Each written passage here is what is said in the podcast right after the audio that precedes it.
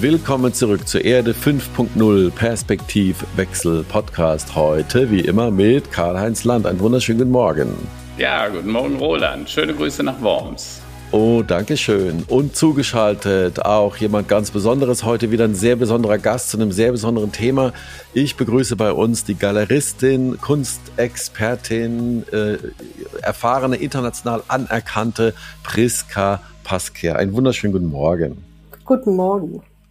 Und wir haben heute so als Kernthema äh, nach den Themen des Tages heute ein Thema, was wir ja schon seit einem Jahr ähm, sehr stark verfolgen. Wir haben angefangen, über das Thema Blockchain zu sprechen, über das Thema äh, auch Bitcoin und wir beschäftigen uns heute äh, über das äh, ja äh, mit NFTs und den Kunstmarkt und wie jetzt diese neuen Formate letztlich dort auch eine kleine Revolution oder eine größere Revolution anstoßen.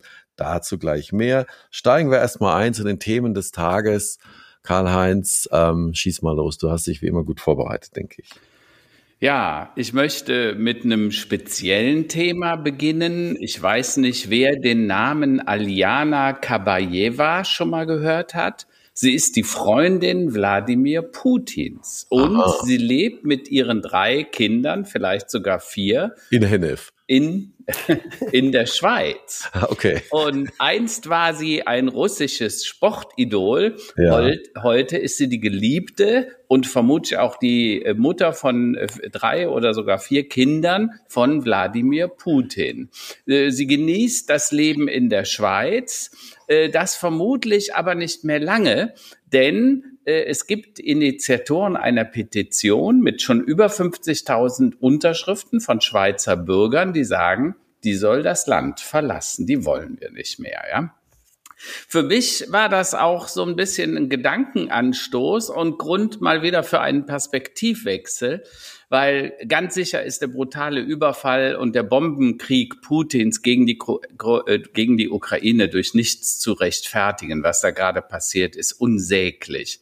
Ähm, dennoch bin ich der Meinung, dass äh, dies nicht zum pauschalen Russland-Bashing führen darf. Ja, äh, ja. Auch die russischen Soldaten, die russischen Bürger sind Opfer, Opfer von Putin und dieses Krieges. Das dürfen wir nicht vergessen. Da sterben Entschuldigung, auch Soldaten, die gar nicht wussten, wo sie dahin geschickt werden. Ja? Ähm, und wir sollten auch das diplomatische Versagen des Westens in den letzten Jahrzehnten nicht vergessen und die Interessen der amerikanischen Rüstungsindustrie, die sicher auch nicht äh, ganz uneigennützig sind. Seit der Bush-Administration wurden Abrüstungsinitiativen mit Russland aufgekündigt, und zwar von den Amerikanern. Mhm. Hierzu hat äh, übrigens das Magazin Monitor am 3. März eine sehr schöne äh, Sendung gemacht. Aufrüstung im Westen, Abrü Abrüstung, äh, Abschreckung um jeden Preis. Und der, äh, der Journalist Georg Reistle, der hat gesagt, zur Wahrheit dieses Konfliktes gehört natürlich auch, dass der Westen Putins Ambitionen jahrelang dramatisch unterschätzt hat und man sich als Sieger des Kalten Krieges wähnte, als Abrüstungsverträge reihenweise abgekündigt wurden und Russland weder als Partner noch als Bedrohung ernst genommen wurde. Und das finde ich tragisch. Also in der Mediathek gerne mal anschauen. Ja. Eine interessante Monitorsendung dauert auch nur acht Minuten dieser Beitrag. Naja, und dann das Aufheben der Corona-Maßnahme in Zeiten von Inzidenzen jenseits der 1730, ja, 220.000 äh, Neuinfektionen gab es am äh, gestrigen Tag. Äh, seid bitte vorsichtig, denkt weiter an Masken, lasst euch auch impfen. Ähm, einige meiner Bekannten und Roland, du zählst selber dazu, hatten Corona-Erfahrungen, ja, ja, teilweise ja. mit milden Erf äh, Verläufen, aber äh, jetzt zum Teil mit Long-Covid-Symptomen. Also keine schöne Geschichte. Ne? Und äh, ja, das war es für mich aus der Kriegs- und der Corona-Welt. Äh, äh, außer dass wir viel Sonne diese Woche haben, äh, sind da einige sehr unangenehme Dinge zu berichten. Sind immer noch viele Wolken am, am Horizont. Äh, ja. Priska, äh, was ist für dich so das Thema des Tages oder was sind für dich die Themen des Tages? Ja, ich heute? kann mich da Karl-Heinz nur anschließen. Also wir haben, ich habe auch so ein ganz ähnliches Thema, äh, was mich am meisten beschäftigt hat. Ähm, die ähm, Bolschoi Prima Ballerina Olga Smirnova, die hat gestern gesagt, dass sie Russland verlässt äh, von Amsterdam aus, also als Protest gegen diesen Putin-Krieg. Und ähm, das ist natürlich schon irgendwie was ganz, ganz Außergewöhnliches, dass also so eine großartige Künstlerin irgendwie dieses Land, also sich ge genötigt sieht, dieses Land zu verlassen. Und ich hatte halt am Anfang, ähm, als der Krieg ausgebrochen ist, als, als die Ukraine äh, angegriffen wurde von Putin, hatte ich halt mit einem meiner Künstler Kontakt. Das ist ein russischer Künstler. Und ähm, der bezeichnete halt diesen Krieg als diesen Mad Putin War. Mhm. Und ähm, dass er halt hofft, irgendwie, dass die Europäer eine gute Antwort haben. Und zwar nicht against Russian, sondern against the ones who did that. Mhm. Und ich glaube, das ist irgendwie ein ganz wichtiger Punkt, dass wir jetzt auf ja. einmal wieder in so eine Staatlichkeit reinkommen. Also es geht halt tatsächlich jetzt nicht um Russland, sondern es geht um die Menschen, die in Russland diesen Krieg zu verantworten haben. Mhm. Und auf einmal wird das irgendwie alles wieder so nebulos oder beziehungsweise irgendwie wird das so auf so Nationalstaaten irgendwie gemünzt und das finde ich schon sehr bedenklich. Ja, man darf natürlich nie verallgemeinern, das ist richtig, also ein sehr, ja. sehr schönes, schönes Zitat. Ähm, wenn ich noch ergänzen darf, für mich so Thema des Tages war eigentlich schon gestern, wo, wo ich, wo ich auch, wo mir nichts mehr zu eingefallen ist, ähm, war die Schlagzeile, ähm, dass die Krankenkassen ähm, ja sagen, sie können äh, die Impfpflicht quasi nicht äh, ähm, umsetzen und sie wären die falschen ähm, aus verschiedensten Gründen, natürlich Spaltung der Gesellschaft und so weiter und so fort. Aber was sie vorangeschoben haben, und Karl-Heinz, wir haben schon oft gesprochen über die notwendige schöpferische, schöpferische Zerstörung und wie eventuell ja auch, oder nicht nur eventuell, ähm, die Pandemie die Digitalisierung vorange vorangetrieben hat. Bei den Krankenkassen scheint es noch nicht so weit zu sein, denn sie führen an, sie wären äh, die Falschen, denn es wäre nicht genug Papier da, um die ähm, Versicherten auch anzuschreiben und quasi auch anzumahnen, sich doch tatsächlich impfen zu lassen, wenn sie denn von der Impfpflicht betroffen wären. Da habe ich mir gedacht, okay, das ist so ein typisches typisches Beispiel. Ähm, äh, Digitalisierung äh, ist noch nicht so weit vorangeschritten und wenn man dann quasi aber das, den Papiermangel schon vorschiebt, den es ja offensichtlich gibt, auch für viele ja, Verlage, ähm, dann wissen wir, okay, es ist noch viel zu tun und wenn man heute mal für ein Kind eine Überweisung von einem Arzt zum nächsten und ein Rezept braucht und man dann wirklich stundenlang durch die Gegend fahren muss, statt das das digital funktioniert, dann denke ich, haben wir noch viel Optimierungspotenzial und viel smartes Potenzial. Das, das wird die Blockchain wird das ändern. Also das hoffen wir doch alle. ja, kommen wir doch direkt zum Thema des Tages. Äh, ich hatte eingangs schon erwähnt, wir hatten ja vor über einem Jahr den Bruce Pons hier, der hatte äh, von äh, Ocean Protocol, der hatte quasi so über das Backbone und die Protokolle, die in der Blockchain ähm, Dinge und den Verkehr regeln und, und äh, gesprochen. Ähm, wir hatten äh, unterschiedlichsterweise darüber schon gesprochen. Wir haben auch immer wieder erwähnt, dass Bitcoin vom Zahlungsmittel zu einem wirklich Investment Strategie auch für, für viele Firmen jetzt schon geworden ist, allen voran MicroStrategy mit Michael Saylor. Also mhm. die Banking-Welt, die Fintech-Welt wird davon immer noch durchgeschüttelt. Ähm, aber es gab vor allem in den letzten ja, sechs bis zwölf Monaten auch sehr, sehr erstaunliche Entwicklungen in einem Bereich, ähm, den wir ja wir hatten schon vor einem Jahr mit, mit Priska drüber gesprochen, aber den wir so gar nicht äh, ähm, im, im Blick hatten, nämlich das Thema NFTs, die Kunstwelt. Und da würde ich einfach sehr gerne äh, ein bisschen heute mit euch plaudern und mit Priska als, ich sage jetzt mal, Betroffene und auch Frau, die sich sehr intensiv mit dem Thema beschäftigt hat. Wie weit haben denn NFTs den Kunstmarkt bisher durchgeschüttelt? Was ist das Ganze? Ähm, und wie verändert sich da dein Leben auch als Unternehmerin da zum Teil? Möchtest du uns mal einen kurzen Überblick geben, was sich so in den letzten zwölf Monaten aus deiner Erfahrung da ergeben hat? Naja, ich denke halt erstmal hat sich in der Kunstwelt sehr viel verändert durch die Pandemie, weil natürlich irgendwie vor zwei Jahren von einem auf den anderen Moment irgendwie alles zum Stillstand gekommen ist. Also wir waren kurz davor, auch die Art Cologne zu, zu machen. Das war im April, die hat dann mhm. nicht stattgefunden und irgendwie Ausstellungen haben wir gemacht, wo keine Besucher kommen konnten. Also das heißt irgendwie, wir haben uns sowieso alle, die ganze komplette Kunstwelt hat sich sehr auf das Digitale ähm, verlegt. Das mhm. heißt, es sind mhm. unglaublich viele Arbeiten ähm, in, ins Netz eingestellt worden. Man hat versucht, irgendwie über die verschiedensten Plattformen irgendwie mit den Kunden in Kontakt zu kommen, mit den Interessenten in, in Kontakt zu kommen. Ja, es hat ja. unheimlich viel irgendwie in der Richtung stattgefunden. Und ähm, also insofern war natürlich irgendwie auch die Kunstwelt sowieso irgendwie bereit, sich auf etwas einzulassen, also auf dieses Digitale einzulassen. Und jetzt war es bei uns irgendwie so der spezielle Fall, dass wir halt schon sehr früh irgendwie auch da digital ziemlich gut aufgestellt gewesen sind. Wir haben also auch schon 2013 den ersten Webshop gemacht und mhm, waren auch auf mhm. diesen ganzen großen Plattformen vertreten, Artnet, Artsy und Artland.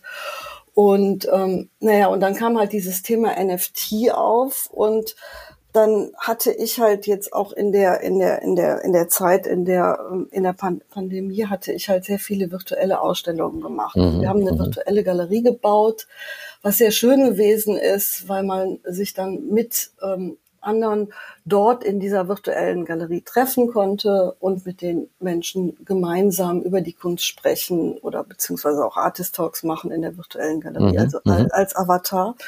Und dann kam halt dieses Thema NFT auf und dann haben wir halt auch überlegt, irgendwie, was, was bedeutet das jetzt für uns? Und haben dann auch schon im Mai irgendwie damit angefangen. Und ähm, also ich würde jetzt sagen, auch so jetzt ein, fast ein Jahr später, es ist eine unheimlich spannende Erweiterung des, der, der mhm. Kunstwelt. Mhm. Also es ist halt die Möglichkeit, dass man halt ähm, ja raum- und grenzenlos miteinander kommunizieren kann über Kunstwerke, dass halt die Künstler und Künstlerinnen ähm, halt die Dinge irgendwie in, in, in, in zur Verfügung stellen, irgendwie, dass halt vor allen Dingen sehr viel Kommunikation und Austausch darüber besteht. Ähm, Karl-Heinz, vielleicht erklären wir nochmal, ähm, was genau, was ist ein NFT, ein sogenannter Non-Fungible Token.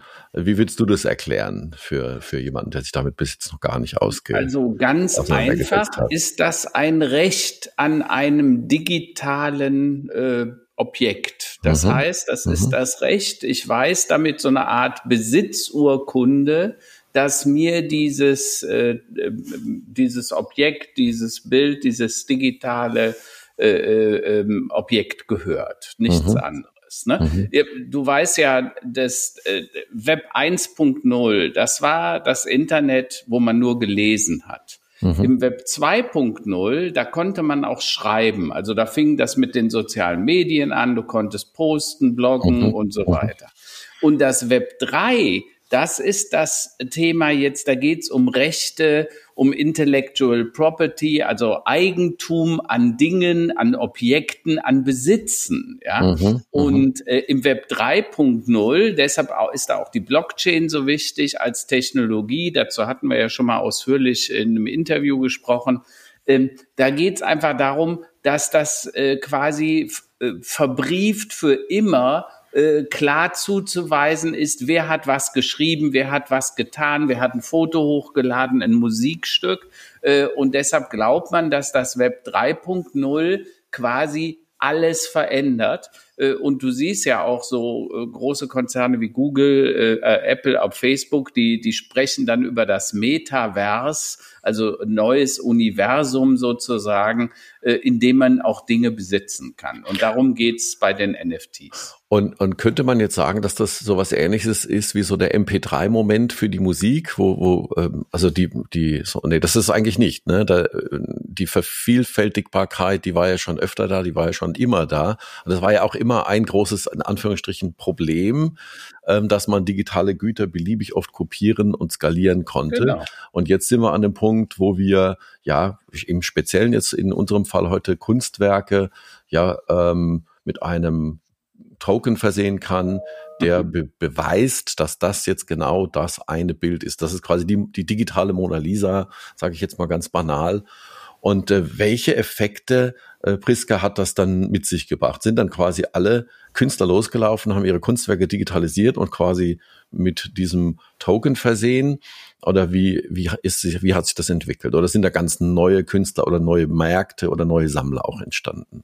Ja, sowohl als auch. Also ich meine, es ist halt so, dass, dass das erstmal irgendwie ist das, hat das ja, ist das ja jetzt nicht was, was jetzt in der Kunstwelt geboren ist, mhm. sondern das Ganze ist halt geboren in der ganzen, ja, sagen wir mal, in der ganzen Gaming-Industrie oder auch irgendwie in, in, in, in den Animes, in irgendwelchen mhm. ganz verschiedenen, äh, also dass, dass halt viele, die auch vorher damit beschäftigt waren, Computerspiele oder auch ähm, Filme irgendwie zu, zu, zu bebildern, irgendwie, dass die halt irgendwie angefangen haben, in mhm. diesem, in diesem Bereich zu arbeiten.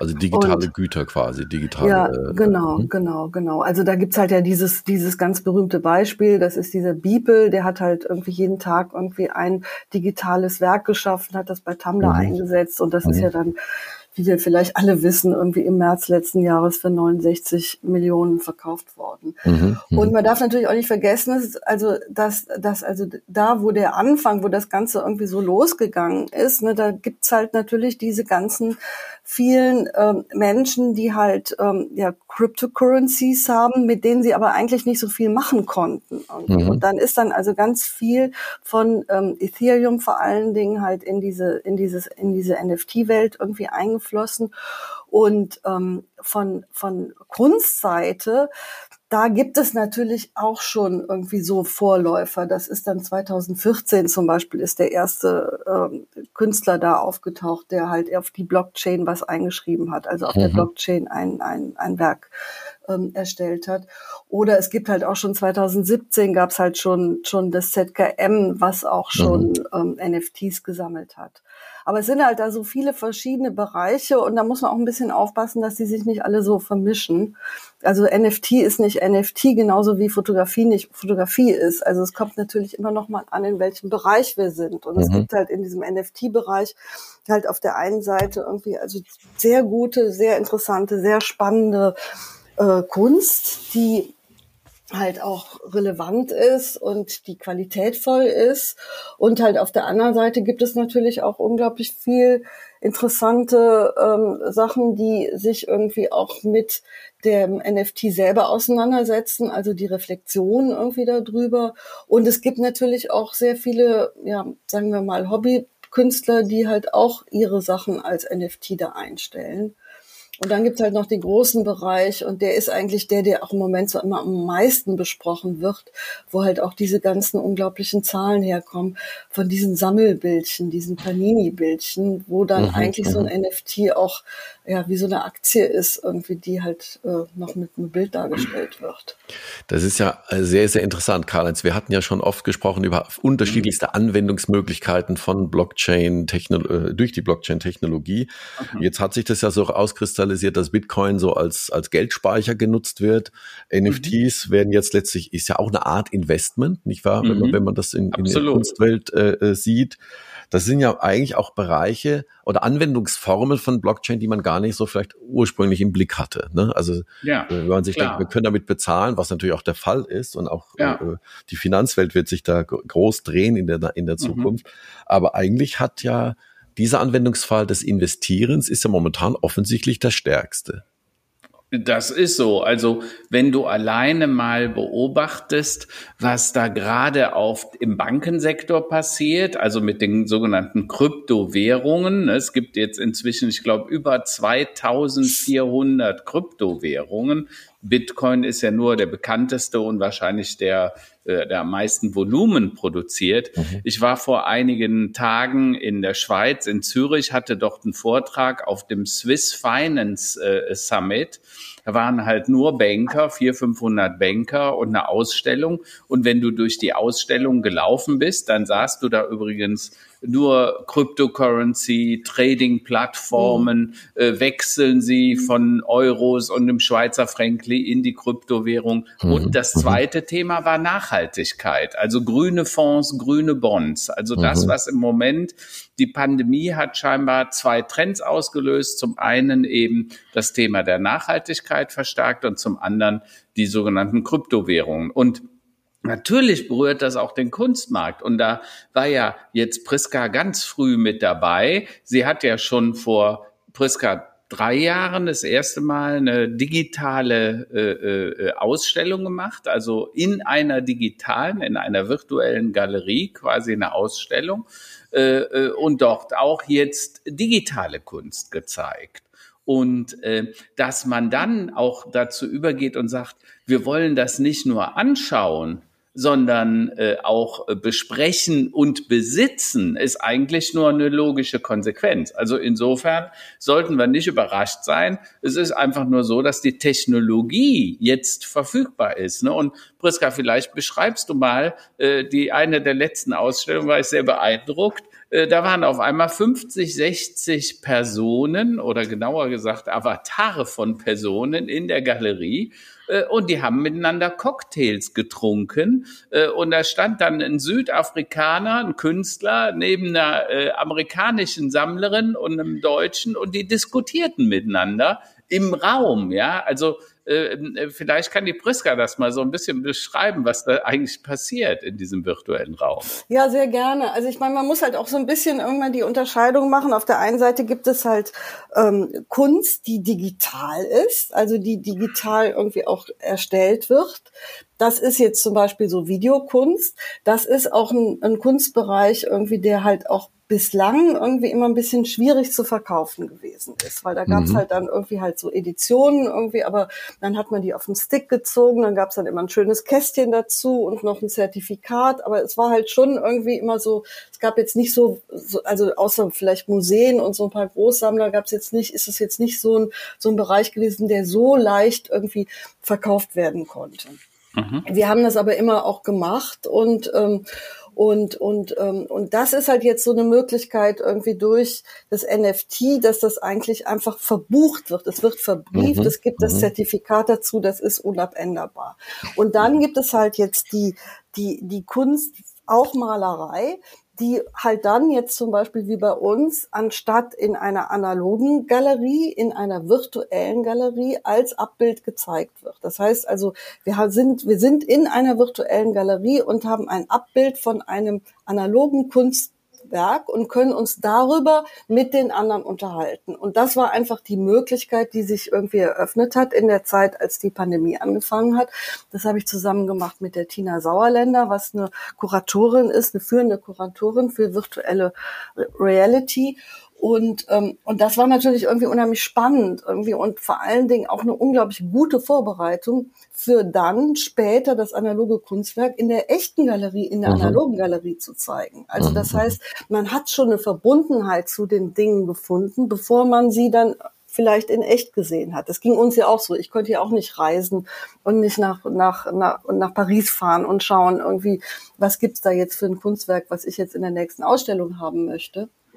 Also ich habe die Sachen ja auch erst nur halt äh, digital gesehen, digital besprochen, digital irgendwie mich damit auseinandergesetzt mit anderen und dann halt später irgendwie in den analogen Raum. Und das war halt eigentlich so, ich beschreibe das so wie, wie mit guten Freunden. Also wir konnten ja in der, in der Pandemie auch nicht irgendwie uns treffen sondern wir haben dann halt miteinander telefoniert oder gefacetimed und als es dann endlich so weit war, dass man sich mal mhm. wieder normal mhm. sehen konnte, auch vielleicht draußen zum Spaziergang, hat man natürlich irgendwie auch ein ganz anderes, ja, hat man sich halt unheimlich gefreut, ein ganz anderes Erlebnis ja, gehabt. Und ja. so ist es mit der Kunst auch. Und ich glaube, dass das jetzt auch in diesen Zeiten ähm, kann das sein, dass das halt irgendwie dieser direkte Umgang mit der Kunst, irgendwie, dass wir den auch sehr, sehr viel stärker wertschätzen können, also mhm. wenn wir dann eine, eine, analoge Ausstellung sehen können. Das, das glaube ich definitiv. Also ich merke das auch, dass, sag mal, das Bedürfnis, Kunst wahrzunehmen, auch physisch wahrzunehmen, auch wieder rausgehen zu können, das ist unheimlich groß. Auch Events anderer Art, auch Musikevents ich habe gestern mit einer Bekannten gesprochen, die sagte, geht dann und dann da zu so einem Event mit DJs und lauter Musik.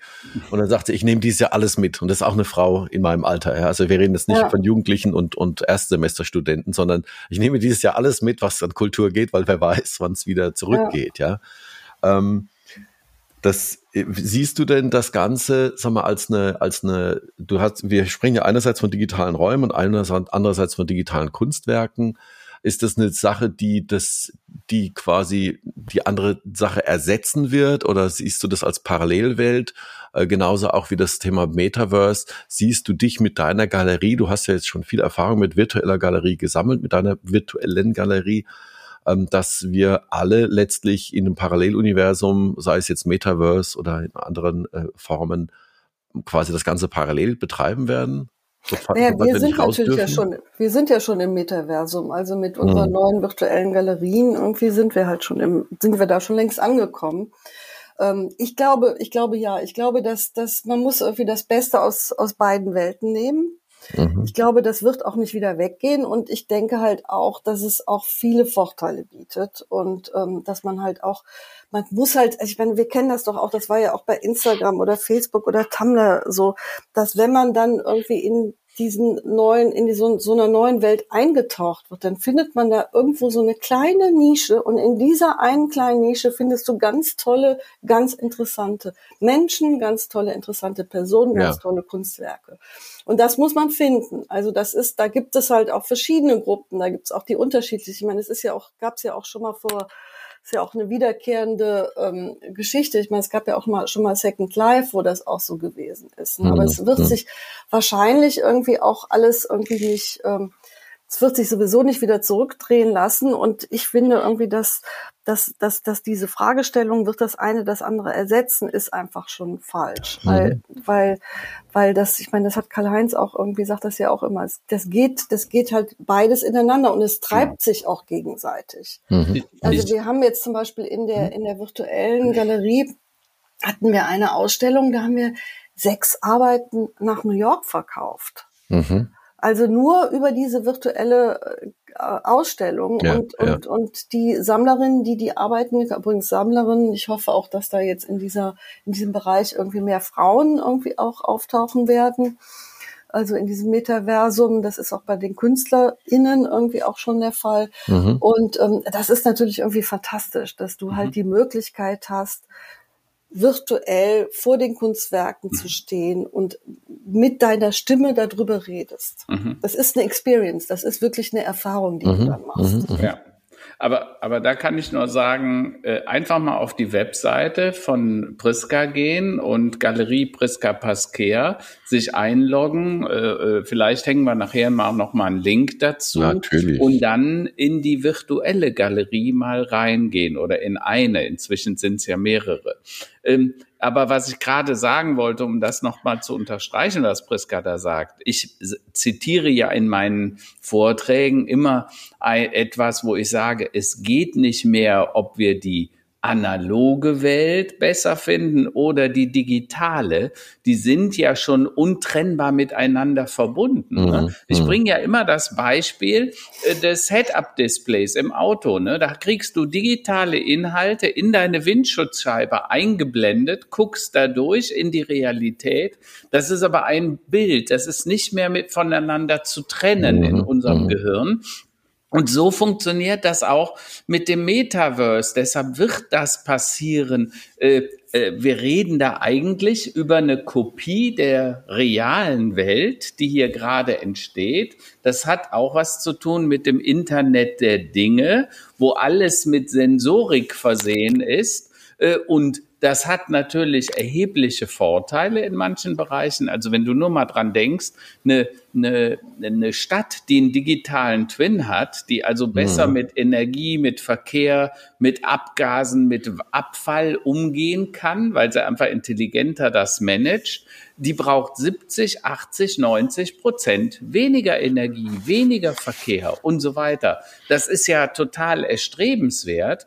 Und das, was Priska sagt, dieses neue Erleben dann auch im digitalen Raum. Ähm, also ich nenne das ja gerne digitale Mobilität. Ne? Äh, wir sitzen an komplett unterschiedlichen Orten und können trotzdem miteinander sprechen, als wären wir zusammen. Das ist ja erst so richtig, durch die Digitalisierung möglich. Und das ist eigentlich eine Form, eine neue Form der Mobilität, nämlich digitale Mobilität. Ohne dass du von Frankfurt oder mhm. Worms hier nach Hennef kommst, ohne dass wir uns alle irgendwo in Flieger, in Zug, in Auto setzen, können wir trotzdem miteinander reden. Und übrigens 99,9 Prozent des CO2s wird dadurch eingespart, dass wir digitale Mobilität hm, betreiben. Also das ist erstrebenswert. Und das, was die Priska sagt, es ist halt auch eine ganz besondere Erfahrung, denn Kunst, eines meiner Lieblingszitate ist immer, Kunst verändert die Wahrnehmung der Welt. Und die Art und Weise, wie wir sie betrachten und wie wir sie uns mit, uns mit ihr auseinandersetzen, verändert dann auch uns. Die verändert unsere Denkstrukturen, die verändert unser Gehirn. Da kann man vielleicht nachher auch mal drüber philosophieren, was das eigentlich bedeutet, äh, wenn man sich mit solchen Themen auseinandersetzt, ernsthaft auseinandersetzt, äh, um wie sich das Gehirn in seiner Struktur dann verändert. Ne? Woran Neidig, einer der Künstler, der spricht da immer über äh, die Neuroplastizität. Ja, und was auch, glaube ich, was auch ganz wichtig ist ähm, in dieser in dieser neuen Welt, ist halt diese Zugänglichkeit. Mhm. Also du musst halt nicht irgendwie jetzt jetzt sprechen wir mal von der Kunstwelt irgendwie du musst halt jetzt nicht irgendwie in der Basler VIP Lounge sitzen oder den Eintritt dazu haben, um dazu zu gehören. Also du kannst im Grunde genommen irgendwie von überall da dran teilnehmen. Du hast auch die Möglichkeit, da können wir vielleicht auch nochmal drüber sprechen, weil es ist nämlich auch sehr spannend, irgendwie, wie sich auch diese verschiedenen Blockchains gebildet haben, auf denen irgendwie auch die Kunst gestellt wird oder gemintet wird. Also da gibt es halt so, zum Beispiel gibt es da, es, es gibt zwei große eigentlich. Das ist also einmal ist das Ethereum Blockchain und das andere ist die Tezos Blockchain. Und Ethereum ist ähm, eine Blockchain, wo eigentlich diese ganzen vielen großen, tollen, ganz wichtigen Kunstwerke bis jetzt irgendwie gelaufen sind, aber wo halt auch sehr viel irgendwie von diesen Sammelbildchen, also diese mhm. gelangweilten Affen irgendwie sind. Und also das ist da, wo eigentlich am meisten Aufmerksamkeit ist. Aber das hat sich letztes Jahr im März auch noch ähm, auf der Tezos-Blockchain hat sich Hic et Nunc ähm, gebildet. Das ist eine Plattform gewesen, mhm. wo mhm.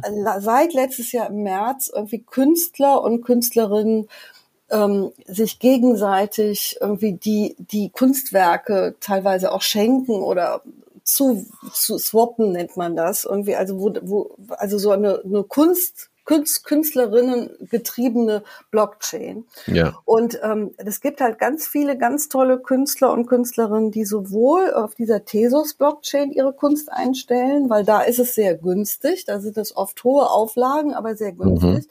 als auch auf der Ethereum-Blockchain. Also dass du auch irgendwie quasi so eine so eine Demokratisierung hast, also dass auch jemand, der irgendwie einen kleinen Geldbeutel hat, irgendwie in die Lage kommt, irgendwie sich Kunst anschaffen zu können. Und das Ganze jetzt nochmal, und das ist vielleicht für dich auch interessant, Karl-Heinz, das Ganze nochmal, wenn man jetzt sieht, dass also dieses Web 2 irgendwie davon getrieben gewesen ist, dass halt durch die Werbeeinnahmen eigentlich das, das, das, das Geld, die Wertschöpfung gemacht worden ist. Also haben ja die ganzen Künstler und Künstlerinnen zum Beispiel auf Instagram oder wir auch die ganze Kunst völlig umsonst irgendwie da hochgeladen, hm, hm, hm.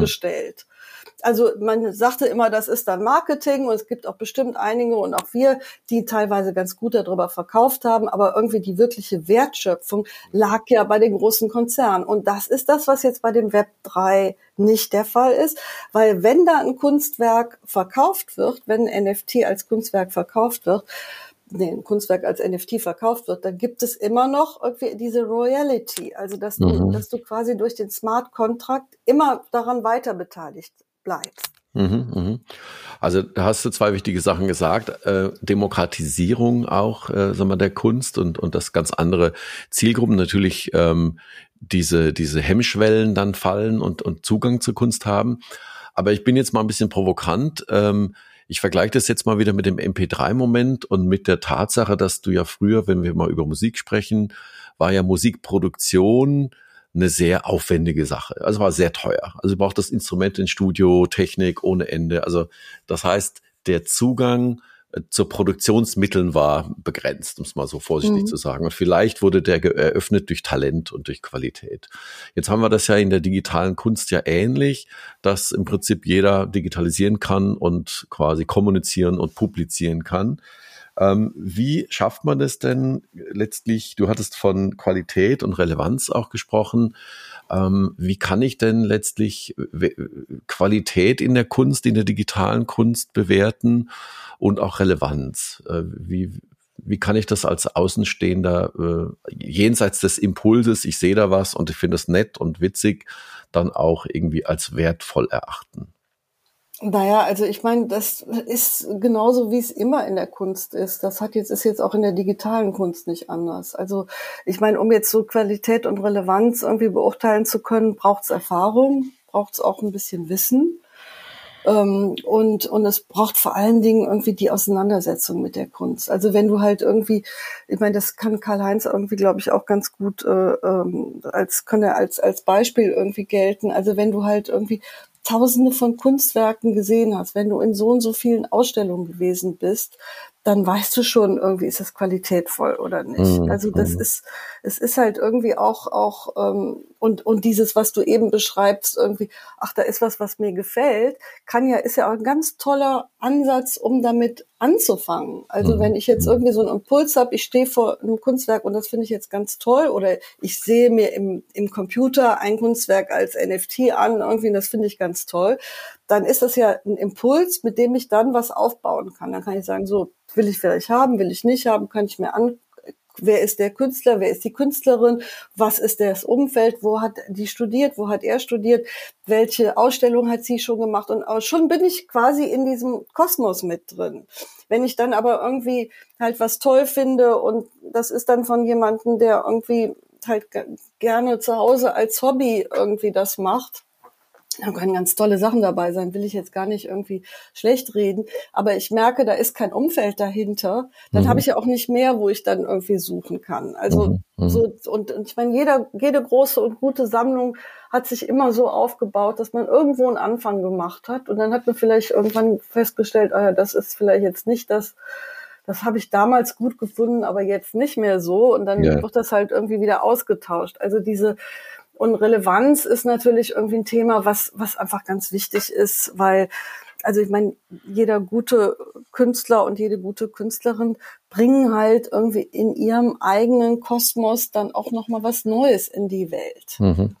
Und ähm, setzen sich mit irgendwie auch mit den, mit den, mit ganz eigenen Dingen auseinander, die wir vielleicht als Betrachter irgendwie auch noch nicht so gesehen haben. Also ich möchte auch gerne irgendwie davon sprechen, das hatten wir ja auch schon häufiger, das Zitat irgendwie, dass der Kafka gesagt ist, ein Künstler ist jemand über Picasso, ein Künstler ist jemand, der der Zeit vorausgeht. Also der spürt vielleicht auch schon irgendwas oder ja, die spürt ja. vielleicht schon irgendwas, was wir noch gar nicht wissen.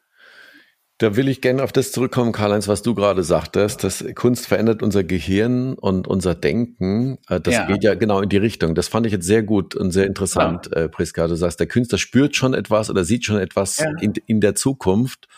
Ähm, wie, sie, wie kann uns Kunst letztlich helfen, die Zukunft zu gestalten, Karl-Heinz? Also in jeder Beziehung. Also äh, du weißt, unser Gehirn äh, entsteht äh, quasi schon als kleines Kind, äh, schon im Mutterbauch entwickeln sich die ersten Synapsen, äh, Zellen und Verbindungen. Wir wissen, dass Reize von außen dazu führen, dass mehr Vernetzungen entstehen. Das fördert den Intelligenzquotienten. Äh, der Künstler Warren Neidig, den Priska ja auch vertritt, ähm, äh, der, der spricht an der Stelle auch über die Neuroplastizität, also spricht, dass das Gehirn sich tatsächlich nicht nur äh, inhaltlich verändert. Also wir denken immer, wir denken was und wir speichern das irgendwo ab. Aber das Speichern ist Physik. Also man hat das mal an Mäusen bewiesen. Man hat denen gezeigt, gelernt in einem Labyrinth, wie sie schneller zum Käse finden. Und man hat nachher dann sich die Gehirne angeguckt und die, die was gelernt hatten, da sah die Struktur des Gehirns physisch tatsächlich anders aus als die bei der Maus, die es nicht gelernt hatte. Ne? Einfach, weil da sind mehr Synapsen gewesen, da waren mehr Reize. Und diese Reize, die da entstehen, äh, die ermöglichen Perspektivwechsel. Ne? Mhm. Du kannst mhm. das, unser Gehirn ist ja ein dreidimensionales Objekt, ne? Und da gibt's natürlich Bereiche, die sind für Sprache verantwortlich, für Mathematik, äh, für, für, für Gedächtnis und so weiter. Äh, wir kennen das ja alle, die, die kortalen Frontlappen und so weiter. Äh, und äh, natürlich entstehen dann durch diese Reize, das kann Musik, Philosophie, Kunst, bildende Kunst, äh, das kann Plastik, Skulptur sein. Und die Auseinandersetzung, nur dass wir drüber nachdenken, mhm. verändert unser Gehirn. Äh, und führt vermutlich auch oft zu äh, Liberalismus im Sinne von, dass man anders denken, also hier, was wir ja immer sagen, Perspektivwechsel kann, ja. Äh, das, glaube ich, ist ganz wichtig. Und wenn man mal ehrlich ist, in unserer Bildungspolitik in den letzten 30, 40 Jahren ist die Kunst fast verschwunden, außer dass man ein bisschen Kunstunterricht hat, ein paar Bilder. Das wird dann meistens als erstes gestrichen. Äh, man erzieht die Kinder auch nicht mehr in die Museen zu gehen oder in die Philharmonie oder sich mal ein Gedicht anzuhören. Äh, und da an der Stelle sind wir sicher ein bisschen ärmer geworden. Und da kann die Auseinandersetzung, wenn man mit Kindern mal wieder ins Museum geht, in eine Ausstellung, äh, sich die Dinge wirklich erklären lässt, auch von Künstlern in der Auseinandersetzung, was hat er denn sich dabei gedacht bei diesem Kunstwerk? Ja.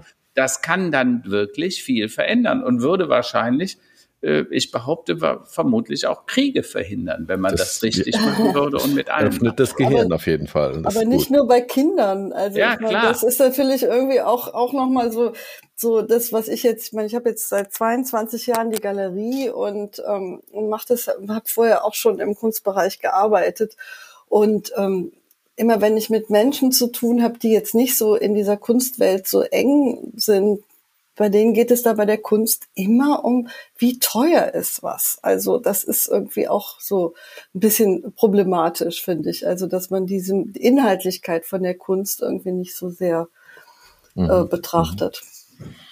Naja, da muss man natürlich aber auch sagen, fairerweise, Priska, dass natürlich ein Teil der Kunstszene, wenn ich dann heute Morgen im MoMA, ne, im Morgenmagazin höre, jetzt wird wieder irgendein Bild von Andy Warhol, die, die Marilyn Monroe, die schickes Bild ist, außer Frage würde ich mir wahrscheinlich auch an die Wand hängen, wenn ich 200 Millionen Dollar übrig hätte, ne, weil zu dem Preis soll es gerade versteigert werden.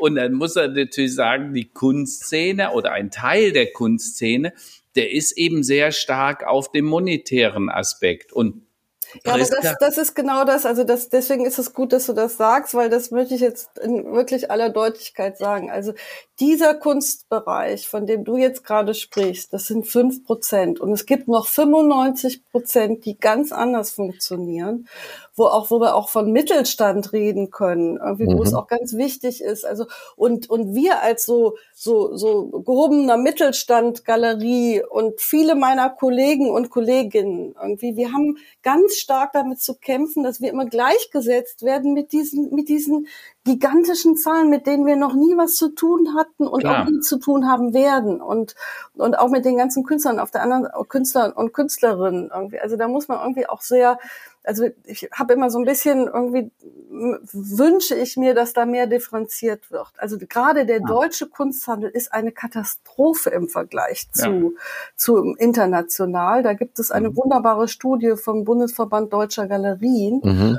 Und ähm, die kann ich auch jedem irgendwie empfehlen. Irgendwie, also es ist so, dass wir irgendwie ganz schlecht dastehen, irgendwie was den Kunsthandel anbelangt. Und wir haben natürlich dann auch nochmal ganz viele Hürden, dass wir dann ganz hohe Mehrwertsteuer haben, die in anderen Ländern irgendwie nicht, nicht der Fall ist. Also nur mal, ich will jetzt, will jetzt nicht das Thema irgendwie dahin gehen, aber das ist mhm. auf jeden Fall auch ein wichtiges Thema.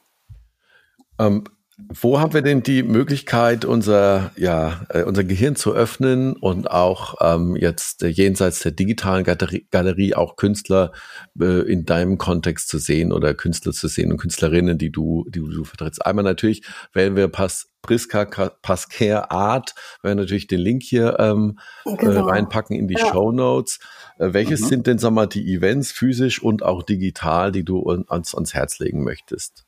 Und den Hörerinnen ja, wenn, und Hörern. Wenn jemand Lust hat, in die virtuellen Galerien reinzugehen, können wir gerne irgendwie auch mal einen Termin vereinbaren, wo man sich da trifft. Irgendwie, also das möchte ich gerne anbieten. Kann man mir eine E-Mail schreiben irgendwie mit, mit einem Terminvorschlag, weil ich glaube, das muss man immer erstmal einmal ausprobiert haben, irgendwie, um das zu, zu, zu machen ähm, auch gemeinsam ausprobiert haben. Also das haben wir, aber wir haben jetzt also physisch im analogen Bereich haben wir jetzt auch ein paar Sachen irgendwie, die, die jetzt endlich mal wieder stattfinden können. Wir werden nämlich jetzt ähm, am 7. bis 10. April bei der Art Düsseldorf teilnehmen, mhm. haben da einen ziemlich großen Stand haben wir auch ziemlich viel Nachholbedürfnis, irgendwie die tollen Kunstwerke zu zeigen, irgendwie die wir jetzt in den letzten zwei Jahren irgendwie nur so ja. haben spärlich zeigen können. Und ähm, dann, ähm, genau, und da werden wir auch eine große Präsentation haben von einem sehr führenden Künstler, von dem Sky Nicholas aus in dem NFT-Bereich. Das mhm. ist ein ein Künstler, der in, in New York lebt und ähm, in Manila geboren wurde und der macht, also in, ist in diesem ganzen Bereich irgendwie sehr führend, auch von der Kommunikation her. Also dieses Community, was ich auch eben schon gesagt habe, macht ganz tolle Kunstwerke. Da gab es auch, der hat auch ein ein Projekt gemacht, Art for Ukra Ukraine. Da ist ganz viel Geld ge gesammelt worden mit NFTs. Mhm, mh. Und dieses Geld ist natürlich dann auch ganz äh, problemlos, äh, ohne große Gebühren irgendwie in die Ukraine gegangen. Also das mhm. ist nochmal so ein anderer Vorteil irgendwie von, von, ähm, von der Blockchain. Und ähm, ja, und dann haben wir am 30. April in der Galerie in Köln am Konrad-Adenauer-Ufer eine Soft Opening. Das ist am Samstag von 10 bis 18 Uhr von, nee, 12 bis 18 Uhr von einem Künstler, der heißt Genaro Strobel, der sehr interessant ist. Und kuratiert wird diese Ausstellung von dem Leon Krempel. Das ist der ähm, Direktor der Kunsthalle Darmstadt. Mhm. Und dann am 10. Mai haben wir eine Ausstellung von Peter Hugo in Paris. Mhm. Peter Go ist der südafrikanische Fotokünstler, der auch weltberühmt ist. Und ähm, von dem habe ich schon sehr viele Ausstellungen in Köln gemacht. Und ähm, mir war es jetzt ein Bedürfnis, auch jetzt gerade in dieser Zeit, ihn irgendwie nochmal nach, weiter nach außen zu tragen. Der hatte in Paris schon 2012 eine Ausstellung in einem Museum. Mhm. Und, ähm, und da war jetzt einfach die Idee, irgendwie so eine Pop-up-Ausstellung in Paris zu machen mit seinen Werken. Und da freue ich mich sehr drauf. Das wird dann im Marais sein. Das, das klingt gut. Ich, bin, ich habe mir vorgenommen, hinzukommen mit meiner Familie. Wunderbar. wunderbar. Also wir wollten letztes Jahr schon nach Paris, ist natürlich aus bekannten Gründen abgeblasen worden. Ja, ja. Und das ist jetzt natürlich noch mehr Anlass, mal wieder ja, ja. Äh, sich äh, in, die, in, diese Richtung zu bewegen ja, und noch Peter Hugo äh, Kunstwerke anzuschauen, die ich auch sehr bewegend finde. Und ähm, nee, ich glaube, da sehen wir uns definitiv in Paris. Ja, also er kommt auch und das läuft also vom 10. bis zum 15. Mai. Also das sind quasi nur sechs Tage, die das geöffnet ja. ist.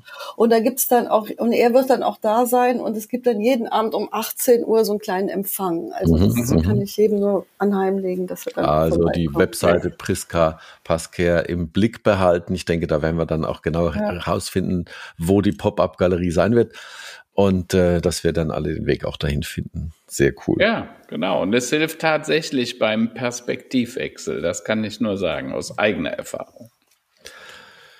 Mensch, äh, dann haben wir doch wirklich sehr viel gelernt äh, zum Thema ja NFTs, digitale Räume, Metaverse. Wir haben gelernt, das ist äh, ja als Erweiterung des Kun Kunstmarktes zu verstehen, als ja. eine Ergänzung natürlich ähm, das Digitale zum Analogen und dass das auch nicht mehr weggeht, so wie alle anderen Dinge ja. im digitalen Raum auch. Ähm, bleibt mir noch was zum Thema Tops und Flops der Woche äh, nochmal äh, in den Ring zu werfen. Ja. Karl-Heinz, hast du einen Top oder einen Flop der Woche? Ja, also für mich ist wirklich top. Also das, was äh, die Ampelregierung da momentan macht, davon bin ich tief beeindruckt. Ich äh, finde, die machen einen super Job, äh, obwohl es ja viel ja, Katastrophenmanagement ist. Ähm, Habeck klar und ehrlich wie mhm. kaum ein Politiker zuvor. Das er sagt ja. uns, hör mal, äh, das mit dem Gas, das wird sich auswirken und wenn wir das abschalten, dann wird's hier auch mal kälter und teurer. Ja, äh, finde ich sehr offen. Äh, Christian Lindner scheint mir im Moment ein echter Problemlöser. Ne? Der sorgt nur dafür, dass äh, hinten äh, das Geld zur Verfügung steht, was wir hier gerade ausgeben. Er hat gerade announced, in, bis 2026, glaube ich, 200 Milliarden zusätzlich in Klimaschutz. Ja, finde ich äh, bemerkenswert. Hätte ich so vorher gar nicht vermutet, dass das passiert. Annalena Baerbock, ähm, klar und achtsam ähm, äh, ich muss sagen, wächst über sich selbst hinaus, habe ich im Moment fast das Gefühl, mit sehr viel diplomatischem Geschick. Äh, und auch unser Bundeskanzler Olaf Scholz. Ähm, ich kann nur sagen, danke für die Besonnenheit, die da an den Tag gelegen wird. Also das ist für mich wirklich ein, ein, ein, ein Top. Ein Flop, naja, ähm, also ich finde es ein bisschen traurig, dass äh, gerade jetzt nach dem 20. auch die Homeoffice-Pflicht abgeschafft wird. Aber das heißt ja nicht, dass man als Arbeitgeber nicht weiter das Homeoffice zulassen darf und erlauben darf. Denkt an den ökologisch positiven Erfolg. Also sprich, äh, wenn du eben nicht jeden Tag ins Büro fährst, brauchst du auch kein Auto, brauchst keinen Sprit, äh, ist gut für die persönliche Kasse, gerade im Moment bei den Spritpreisen, äh, aber auch für den ökologischen Footprint. Also insofern, liebe Arbeitgeber, denkt drüber nach, vielleicht macht man eine gesündere Mischung, ne? Nicht entweder oder, sondern und. Ne? Wir machen beides äh, und ich glaube, das kann dann auch sehr erfolgreich werden und wird auch zu neuen Innovationen führen. Da bin ich fest von überzeugt. Ich glaube, dass auch dort, ähnlich wie wir jetzt gerade gesprochen haben in der Kunstwelt, diese Erweiterung ähm, ins Homeoffice hinein, äh, das wird auch parallel so weiterlaufen. Das kann ja. mir keiner erzählen. Dass äh, einerseits natürlich gibt's, ich freue mich übrigens auch wieder auf physische Treffen, ja, auch in der Geschäftswelt, in der Tat. Aber ähm, diese, dieses mal Hybrid oder dieses Parallelsurfen zu Hause und in den Büros, das wird so weitergehen, äh, dass das, äh, wer weiß auch, ob wir in zwei Wochen nicht schon wieder eine nächsten, nächste Maskenpflicht haben oder im Oktober dann eh wieder zu Hause bleiben müssen. Mhm. Ich klopfe mal auf Holz, hoffe, dass es nicht so sein wird. Aber mhm. die Flexibilität und die Anpassungsfähigkeit, die wir auch schon oft zitiert und bemüht haben hier in unserem Podcast, die werden wir weiterhin beweisen müssen. Und äh, ja, Priska, wie sieht's bei dir aus äh, mit Tops und Flops der Woche? Hast naja, du noch was also ich, mein, ich, ich versuche immer, also ich, das Schlimmste ist natürlich irgendwie für mich dieser Krieg, also nicht nur für mich, ja. vor allen Dingen für die Menschen, die davon betroffen sind. Und ähm, ich kann das gar nicht fassen, dass wir irgendwie so Bilder haben wie aus dem Zweiten Weltkrieg und ähm, es ist irgendwie, also das es, es ist einfach unbeschreiblich, was da jetzt passiert. Und ähm, um das jetzt nicht immer so ganz nah an sich herankommen zu lassen, muss man sich halt mit anderen schönen Dingen beschäftigen. Und ähm, ja. da ist jetzt auch, da hilft auch die Kunst irgendwie, finde ich sehr. Ja. Und ähm, ja, das andere, was mich irgendwie noch so sehr bewegt, ist, dass ich doch sehr dafür plädieren würde, dass die Maskenpflicht beibehalten wird, weil also das ist mir irgendwie unerklärlich, dass jetzt bei steigenden Zahlen irgendwie wir ähm, wir haben es ja jetzt eigentlich irgendwie gemerkt, dass wenn man sich mit einer Maske einigermaßen, wenn man die Maske benutzt, dass man sich einigermaßen schützen kann. Und ähm, das wird ja dann demnächst nicht mehr der Fall sein. Ich denke, wir können ja weiterhin die Masken tragen. Ne? Also ich werde sie auch auf jeden Fall tragen. Ich glaube auch nicht, dass wir dann mega ausgegrenzt werden. das wissen wir noch Leute nicht. Leute mit dem Finger mal, auf ne? dich zeigen.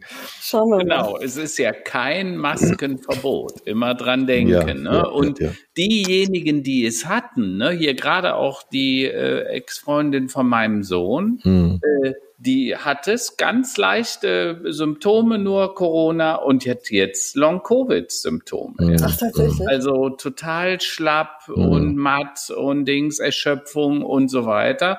Ne? Und andere Leute, Roland, du selber hast gesagt, äh, die Energie war weg. Ne? Du hattest so viel Training vorher gemacht ja, und ja. nach Covid ja, äh, musstest du alles wieder Haus. aufbauen. Ne? Genau. Ne? Äh, Lungenvolumen. Ne? Und hier eine Künstlerin von der Priska, die Johanna Reich, die heute noch drunter leidet, die sagt, mhm. Mensch, selbst beim Gehen und beim Sprechen noch Probleme, einfach wegen der Atemfunktion. Also ne? was also, ich bei mir merke, ist, dass mir manchmal die Vokabeln fehlen. Also so eine, so eine okay. Wortfindungsstörung. Also, und ich rede jetzt nicht in Französischen oder im Englischen, sondern im Deutschen, ja. Dass mir irgendwie die Vokabeln abhanden gekommen sind und die Worte. Das merke ich auch noch ein bisschen. Ja, es ist kein Spaß und insofern, äh, wer Maske tragen soll, äh, soll natürlich, oder wilde soll sie natürlich weiter tragen. Das wäre auch mein Flop der Woche, ist äh, auch ein Artikel, den ich gelesen habe, dass also über die Spaltung der Gesellschaft Gesellschaft. Also dass eine Tendenz ja. da ist, die meines Erachtens 2015 mit der sogenannten Flüchtlingskrise schon äh, hochgepoppt ist, die mit Trump und aber ganz aktiv oder ganz äh, brutal mit der Pandemie jetzt kam und dass jetzt äh, alle, die vorher gegen die, Impf, die Impfung waren, jetzt auf einmal alle für Putin sind, das ist, glaube ich, auch nicht irgendwie verwunderlich. Also es sind irgendwie sehr, sehr seltsame ähm, Phänomene in der Gesellschaft zu erkennen und, und sag mal, diese ähm, ja, wir haben uns alle lieb und uns geht's eigentlich doch gut. Es scheint äh, viele, viele scheinen das zu vergessen und das äh, hoffe ich, dass die Menschen wieder so ein bisschen mehr zur Besinnung kommen. Ähm, vielleicht trägt das Wetter dazu bei, ich weiß es nicht, aber lasst euch nicht spalten von irgendwelchen Akteuren. Ähm, ich habe das auch in verschiedenen Gruppen in Social Media gemerkt, dass da Menschen einfach irgendwelche wilden Kommentare, die überhaupt nicht zum Thema passen, reinwerfen, nur mit dem Absicht, die Menschen zu spalten. Also in einer Photovoltaikgruppe, dass dann einer was reinwirft und, und übrigens die Regierung und die Russen und die Amis und so, wo man merkt, äh, das äh, habe ich auch schon mal mehrfach gesagt, schaut euch mal die Profile an, ob das auf Twitter ist, auf Facebook, auf Instagram. Auf einmal merkt ihr, da, da ist keine Identität dahinter. Das kann kein Mensch sein. Das sind massenhaft Massenbots und, und, und Messages, die quasi einfach versucht wird, äh, in, und aus unterschiedlichsten Interessen in die Gesellschaft zu treiben, um die Menschen zu spalten und gegeneinander aufzuhetzen. Und das, glaube ich, da müssen wir, das müssen wir erkennen und dann auch sofort dagegen stehen denn äh, wir sollen uns nicht durcheinander bringen und, und spalten lassen. Also Spaltung der Gesellschaft ist für mich so ein, der Flop der Woche, die Erkenntnis, dass es offensichtlich ja auch nicht so einfach wieder weggeht. Also bitte mehr Einigkeit. Vielleicht hilft uns ja auch die Hilfe ähm, für die Flüchtenden aus der Ukraine. Da gibt es auch viele gute Aspekte wieder, äh, dass viele Menschen sich engagieren und zusammenstehen, sich eben nicht spalten lassen. Ähm, das sind so die, die kleineren positiven Effekte. Wunderbar. Dann also, bleibt uns eine gute Woche zu wünschen. Äh, die Sonne scheint, das bleibt auch so bis zum Wochenende. Ne? Nutzt die Chance und geht mal raus an die frische Luft. Das macht den Kopf frei. Und wenn ihr dann gar nicht mehr wisst, was ihr machen sollt, geht mal in die Galerie virtuell oder geht ins Museum und live mal wieder in die Galerie. Definitiv. Ja, vielen, also, vielen Dank für die Einladung und Nichts zu danken. Alles Gute, bleibt gesund. Tschüss. Und nicht, nicht, ver nicht, vergessen, Kunst öffnet das Gehirn. Also, genau. Tschüss. bis bald. Ciao. ciao, ciao. Wenn es euch gefallen hat, liked, äh, kommentiert, schreibt uns über Facebook, über LinkedIn, was ihr noch hören wollt, welche Themen ihr habt. Lasst uns einen Daumen hoch da.